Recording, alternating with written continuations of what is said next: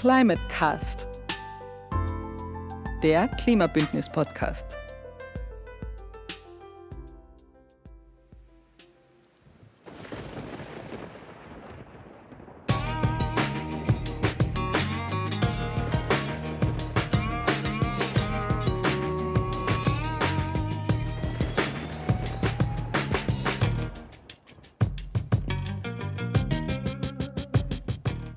Hallo und grüße euch. Wir, die Schüler und Schülerinnen des Unterrichtsfachs Globalisierung und Umweltkunde, kurz GUU des Stiftsgymnasiums St. Paul, heißen euch herzlich willkommen. Vor dem Mikrofon sind Alexander und Niklas. Im Sommer 2023 machen anhaltende Regenfälle dem Lavandtal zu schaffen. Besonders in St. Paul und St. Georgen drohte die Lavand über die Ufer zu treten und der Granitzbach führte ein 100-jähriges Hochwasser. Auch das Stift St. Paul war vom anhaltenden Starkregen betroffen. Das Wasser stand im Keller des Konvikts rund einen Meter hoch. Die Stiftskirche erlitt Wasserschäden an der Decke und die Stiftsmauer ist auf einer Länge von 25 Metern eingestürzt. Auch der Hang am Stiftzügel begann zu rutschen und abzusacken. Wir haben für unseren Podcast mit den Verantwortlichen des Krisenstabes gesprochen. Stefan Salzmann, Bürgermeister von St. Paul, sowie der Bezirksfeuerwehrkommandant Wolfgang Weishaupt beantworteten uns Fragen zu den Ereignissen im August 2023. Auch der Prior-Administrator des Stiftes St. Paul, Pater Marion, beschreibt uns die Situation und die Folgen des Unwetters.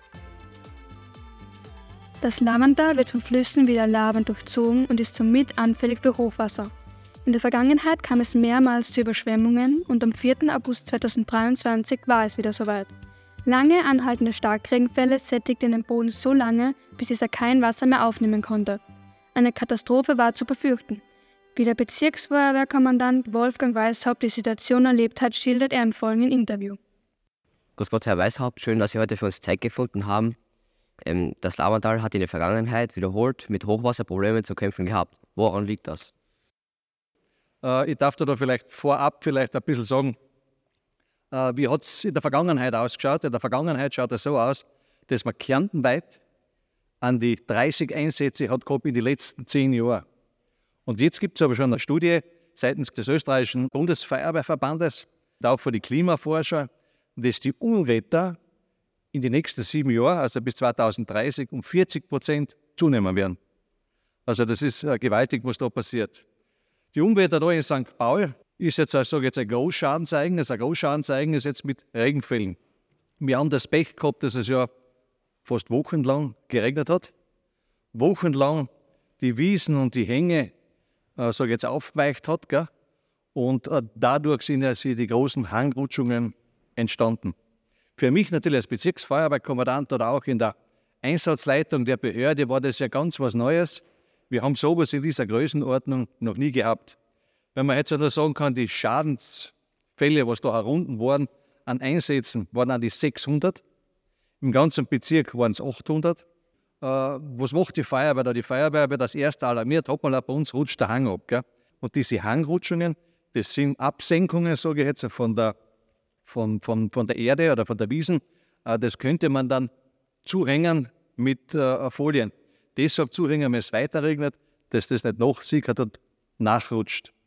Und wenn Gefahr in Verzug ist, äh, da sollte der Besitzer von dem Haus oder der, was er dort in der Nähe wohnt, äh, auch dann äh, das Objekt verlassen und warten, bis äh, ein Geologe kommt. Es gibt vier Geologen in Kärnten, da könnt ihr euch eh vorstellen, in ganz Kärnten, es waren ja doch fünf Bezirke betroffen. Wir haben zwar einen Geologen da gehabt, aber das ist unmöglich, dass er das irgendwo abarbeitet. Wie viele Feuerwehrleute waren im Bezirk Wolfsberg im Einsatz? Äh, bei uns im Bezirk, wir haben ja so gesagt, die 35 Freiwilligen Feuerwehren. Äh, das heißt, 35 Feuerwehren waren im Einsatz. Im ganzen Bezirk haben wir ungefähr 1000 Quadratkilometer. Und jeder Abschnitt so ungefähr, das ist der obere Abschnitt, der mittlere und der untere, haben 300 Quadratkilometer, wo die Feuerwehren zu betreuen haben. Gell?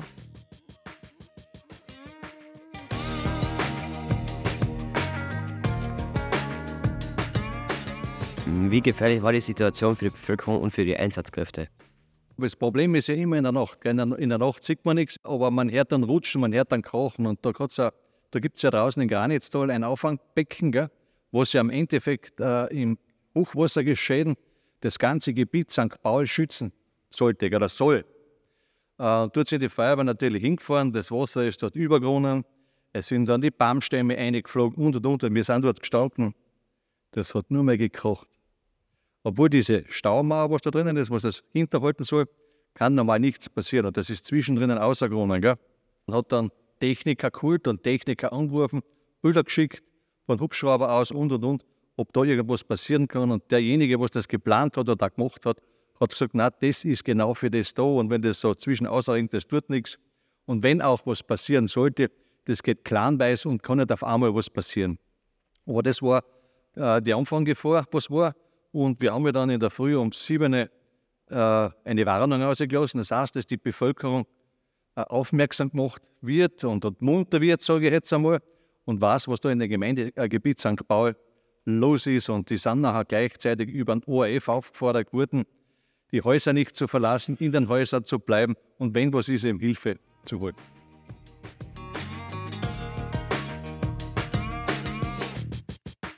Mussten von der Feuerwehr auch Evakuierungen durchgeführt werden? Ja, dort in der Nähe von der Feuerwehr sind mehrere Häuser gewesen.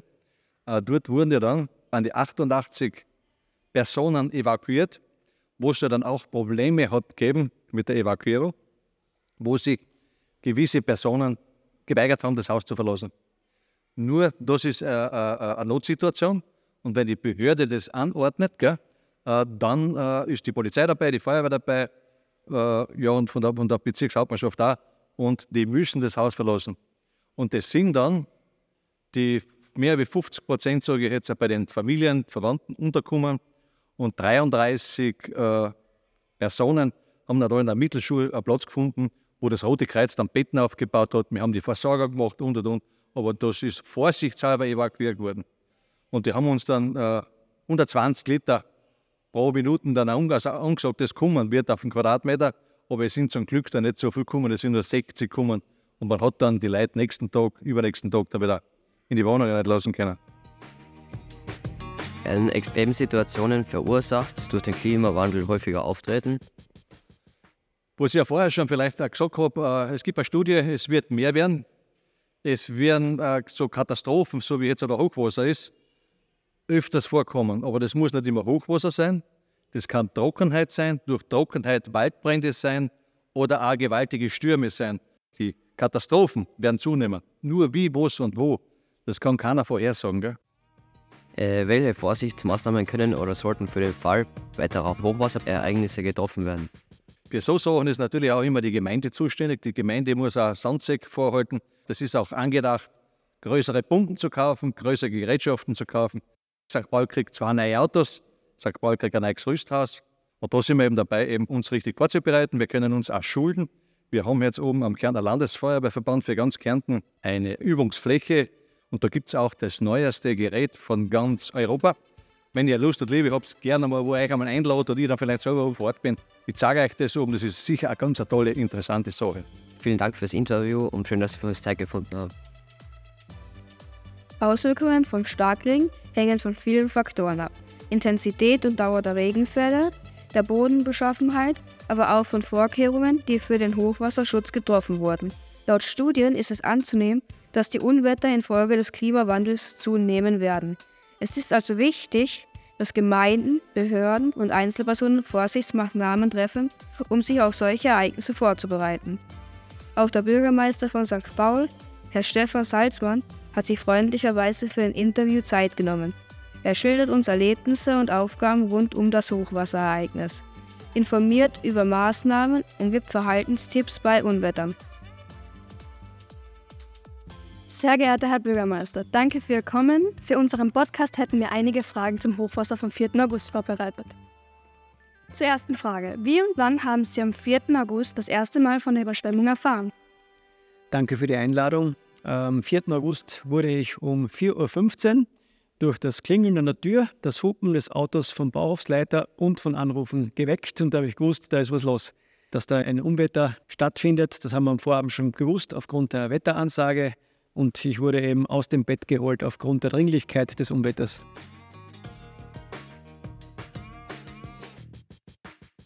Was mussten Sie als Bürgermeister von St. Paul bei dieser Unwetterkatastrophe unternehmen? Zum einen ist man für den Zivilschutz verantwortlich. Wir haben somit im Rathaus einen Krisenstab gebildet, wo immer jemand anwesend war mit einer Hotline, wo eine Person Auskunft gegeben hat. Ich war auch im Teil des Krisenstabs im Rüsthaus. Da war dann drin der Bezirkshauptmann, der Feuerwehrkommandant, die Polizei, das Rote Kreuz, die Wasserrettung und die Bergrettung.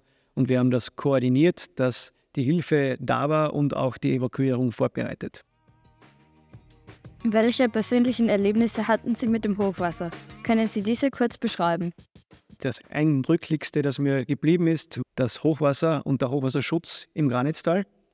Da sind wir um circa 7 Uhr früh hingekommen. Das Becken ist für ein 100-jähriges Hochwasser ausgelegt und das ist oben übergegangen. Das heißt, wir haben das 100-jährige Hochwasser bereits überschritten gehabt. Die Feuerwehr war dort vor Ort. Es ist das Wasser aus dem Beton herausgespritzt und die Feuerwehr hat gesagt, der Beton hat bereits geknackt. Da haben dann alle Anwesenden gewusst, Achtung, da müssen wir jetzt was tun, dass wir die Häuser evakuieren, falls der Damm brechen sollte. Zunächst kommen wir zu der Frage, wie hoch die finanziellen Belastungen sind, welche durch das Hochwasser verursacht wurden. Für die Marktgemeinde St. Paul sind es insgesamt hochgerechnet 1,5 Millionen Euro. Wir bekommen da dann später Unterstützung von der Versicherung, aber wir müssen sehr viele Straßen reparieren und wir haben auch das Thema gehabt mit der Wasserversorgung. Wir haben da über zehn Tage das Wasser noch abkochen müssen, weil es verschmutzt war. Die Reparaturen, die fangen jetzt schon langsam an und bis nächstes Jahr soll dann alles gut sein. Außerdem fanden ja Evakuierungen statt. Welche Probleme hat es hierbei gegeben? Es waren insgesamt 81 Häuser entlang des Granitzbaches. Und ein Problem war, manchmal waren die Leute nicht zu Hause, dann hat man nicht gewusst, wo sind die gerade. Die haben wir aber dann ausfindig machen können und es hat ein, zwei Personen gegeben, die gesagt haben, sie wollen das nicht machen, aber da haben wir halt dann Überzeugungsarbeit geleistet, damit die Personen äh, das Haus verlassen haben. 31 Menschen sind im Turnsaal gewesen. Die haben dort vom Roten Kreuz Betten bereitgestellt bekommen und haben die Nacht im Turnsaal verbracht. Zum Glück ist dann der Damm nicht gebrochen und die haben dann am nächsten Tag wieder nach Hause dürfen. Das Gesamtbild, das sich am 4. August geboten hat, war folgendes. Das Hochwasserrückhaltebecken im Granitztal war voll. Es waren weitere 90 Liter pro Quadratmeter angesagt. Die Lavand wurde hochgestuft von einem fünfjährigen auf ein 30-jähriges Hochwasser und für Nachmittag eben, sind die 90 Liter angesagt gewesen, deshalb auch die Evakuierung. Das Glück war dann, wenn diese Wolke oder dieses Wasser so gekommen wäre, dann hätte man wirklich ein Problem gehabt, dass der Ort überschwemmt gewesen wäre. Es hat aber die Wolke zum Teil nach Westen abgedreht und das hat dann Klagenfurt-Fichtring abbekommen. Und so hat sich das verteilt. Wenn das alles lokal in St. Paul gekommen wäre, wäre der Ort da herinnen geschwommen.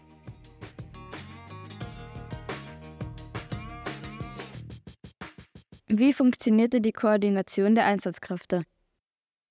Ja, es gab einen Krisenstab unter der Leitung vom Bezirkshauptmann und wir haben uns da zu regelmäßigen Terminen getroffen, oft stündlich und haben dann abgestimmt. Und das Wichtigste war, es hat einen Krisenraum gegeben und da war ein Vertreter von der jeweiligen Abteilung oder von der Rettung oder Blaulichtsorganisation. Das heißt, wenn jemand in diesem Raum etwas gebraucht hat von der Rettung, war jemand anwesend, wenn jemand von der Feuerwehr was gebraucht hat, war jemand anwesend, wenn von der Gemeinde was gebraucht worden ist. Wir haben uns da sehr eng abgestimmt und haben die Kommunikation auch immer nach außen gegeben.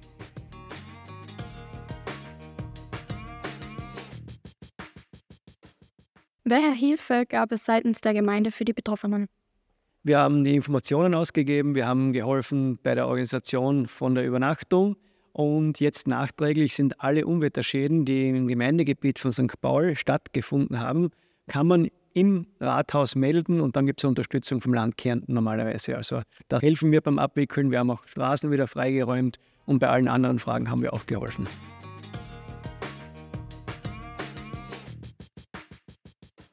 Welche Vorsichtsmaßnahmen sollten in Zukunft getroffen werden oder könnte man treffen, um größere Schäden durch Extremwetterereignisse zu verhindern? Und zwar sollten keine Gebäude mehr neben Flüssen gebaut werden. Da sollte der Respektabstand größer werden.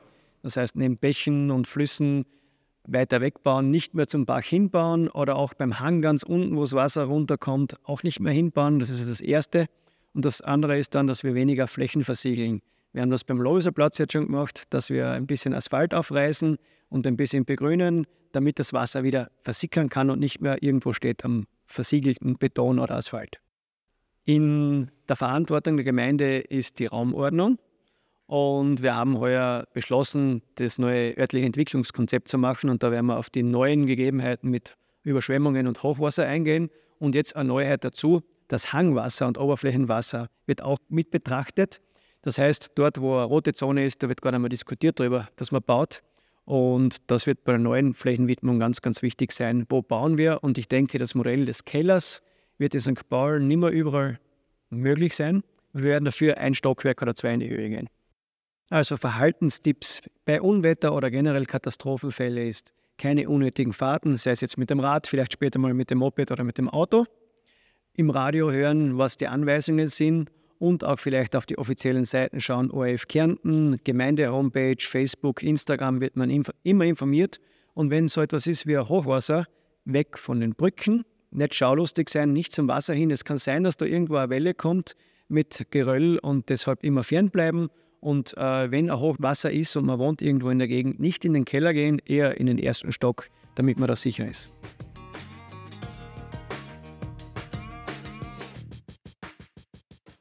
Bereitet sich Ihre Gemeinde St. Paul auf den stattfindenden Klimawandel vor? Zumindest welche Maßnahmen setzen Sie persönlich um?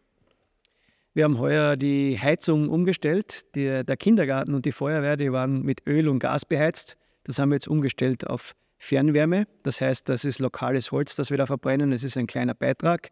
Wir haben Photovoltaik auf Dächern montiert, wo es möglich war und schauen auch, dass wir Energie sparen mit Stromsparlampen, die LED-Weihnachtsbeleuchtung und so weiter. Also wir schauen, dass wir unseren Teil beitragen. Natürlich gibt es größere Player, aber für die Gemeinde schauen wir, was möglich ist. Die Polarität zwischen den Extremen wird immer größer, wenn man weiß, ein Grad mehr Lufttemperatur sind sieben Prozent mehr Wasser, die aufgenommen werden können. Also in der Adria hat es geheißen, 29 Grad äh, hat das Wasser gehabt und dadurch ist mehr Wasser in der Luft und hat dann mehr Gewalt. Das ist auch bei den Hurricanes in Kuba und Miami dasselbe in der Karibik. Und jetzt ist bei uns auch schon so weit, dass eben diese Naturgewalt immer stärker wird. Und in Slowenien ist halt wirklich alles niedergegangen, was wir nur als Ausläufer zu spüren bekommen haben. Das wird auch in Zukunft immer heftiger werden. Immer mehr Wasser in kurzer Zeit. Danke für Ihre Zeit und für das Interview. Wir wünschen Ihnen alles Gute. Starkregen kann auch die Wasserversorgung kontaminieren und Überschwemmungen können ökologische Schäden verursachen. Durch die Beeinflussung von Flora und Fauna können sie Lebensräume verändern und die Wasserqualität beeinträchtigen. Das kann auch zu gesundheitlichen Risiken führen. Ebenso kann es zu Erdrutschen und Hangrutschungen kommen, die Menschen gefährden. Es können auch erhebliche Schäden an Infrastruktur entstehen und es ist mit hohen Reparaturkosten zu rechnen. Darüber haben wir mit dem Prior-Administrator Bader Marien des Stifts St. Paul gesprochen.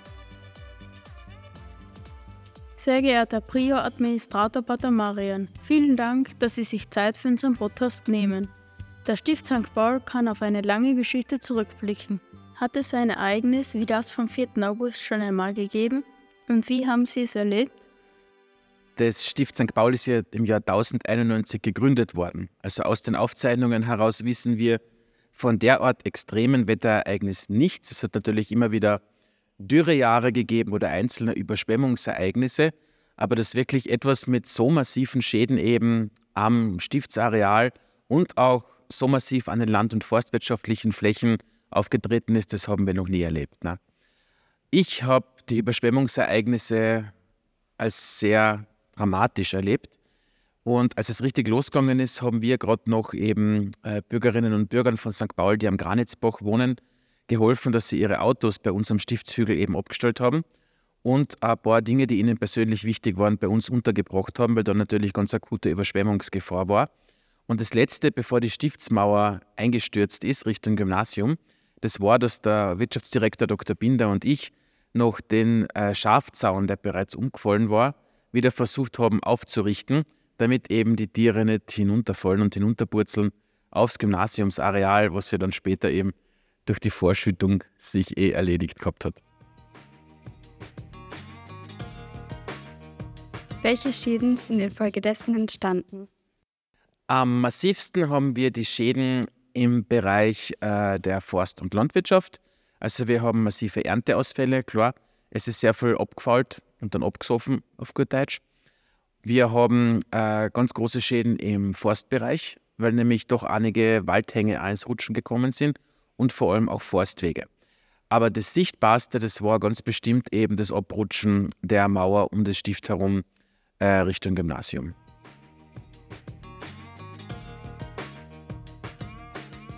Können Sie die finanzielle Höhe der entstandenen Schäden beziffern? Das kann ich auf seriöse Art und Weise jetzt noch nicht, weil wir ja erst äh, die Bilanz vom vergangenen Jahr bekommen, wo das dann auch eben zahlenmäßig abgebildet sein wird. Aber nach meiner Schätzung und mit dem, was die Versicherungen äh, uns bei der Mauer schon einmal präsentiert haben, schätze ich, dass wir mit allem zusammen zwischen 250.000 und 300.000 Euro sind.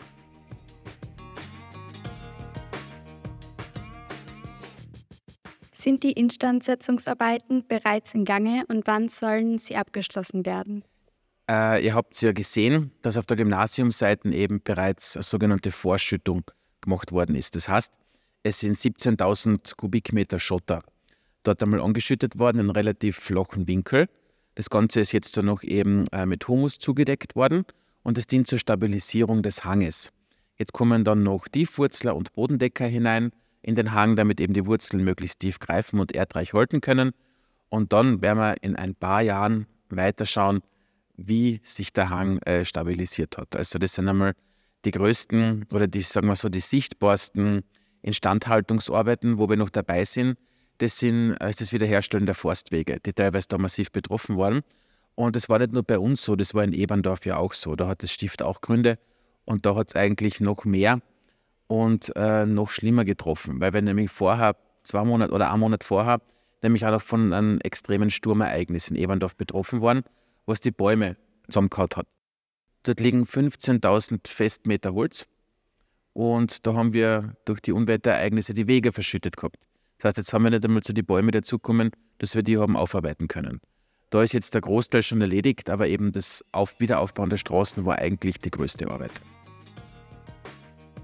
Wie plant der Stift St. Paul seine Klimaresilienz zu stärken, um sich auf kommende Wetterereignisse vorzubereiten? Gibt es bereits konkrete Maßnahmen? Wir haben das Glück, äh, dass wir bereits seit jetzt 25 Jahren, obwohl es damals noch anders geheißen hat, äh, klimafitte Aufforstungsprojekte haben. Das heißt, wir gehen bei der Aufforstung unserer Wälder wieder auf die ursprüngliche beheimateten Baumarten zurück. Das sind vor allem Eiche, Buche und Tanne interessanterweise an niedriger Lagen.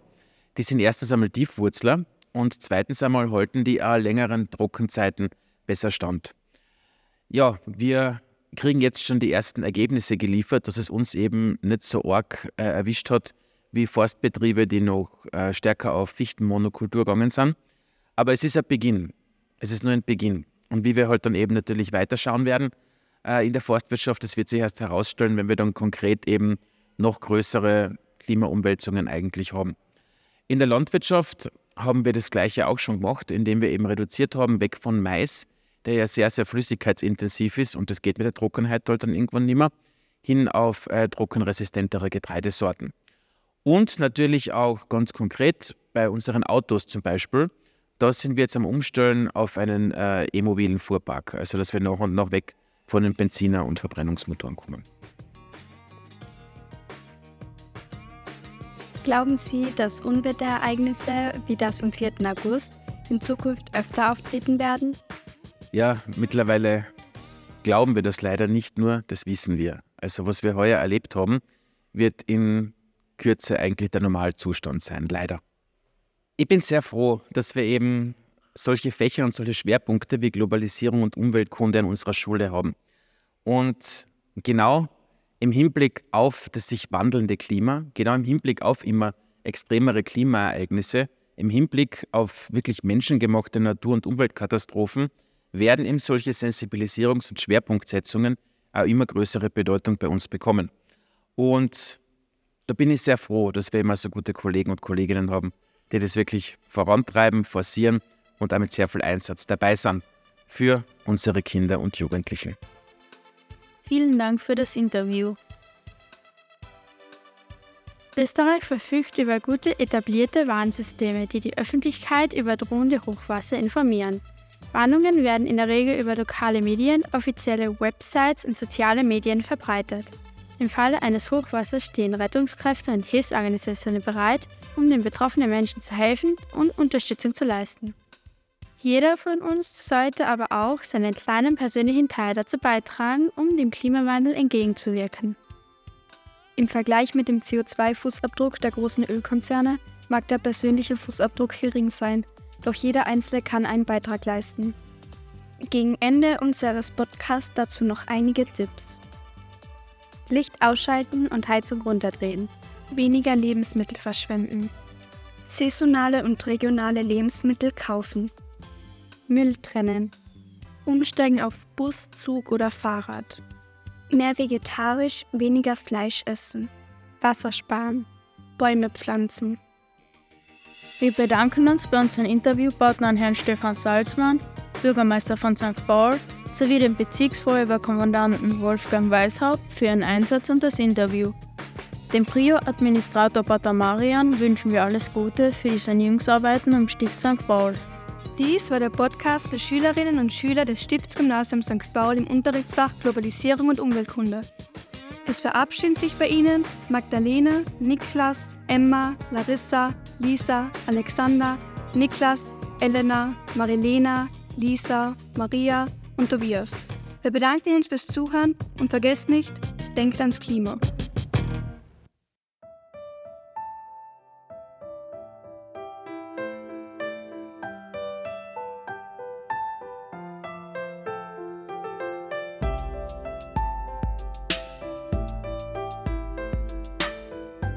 Climate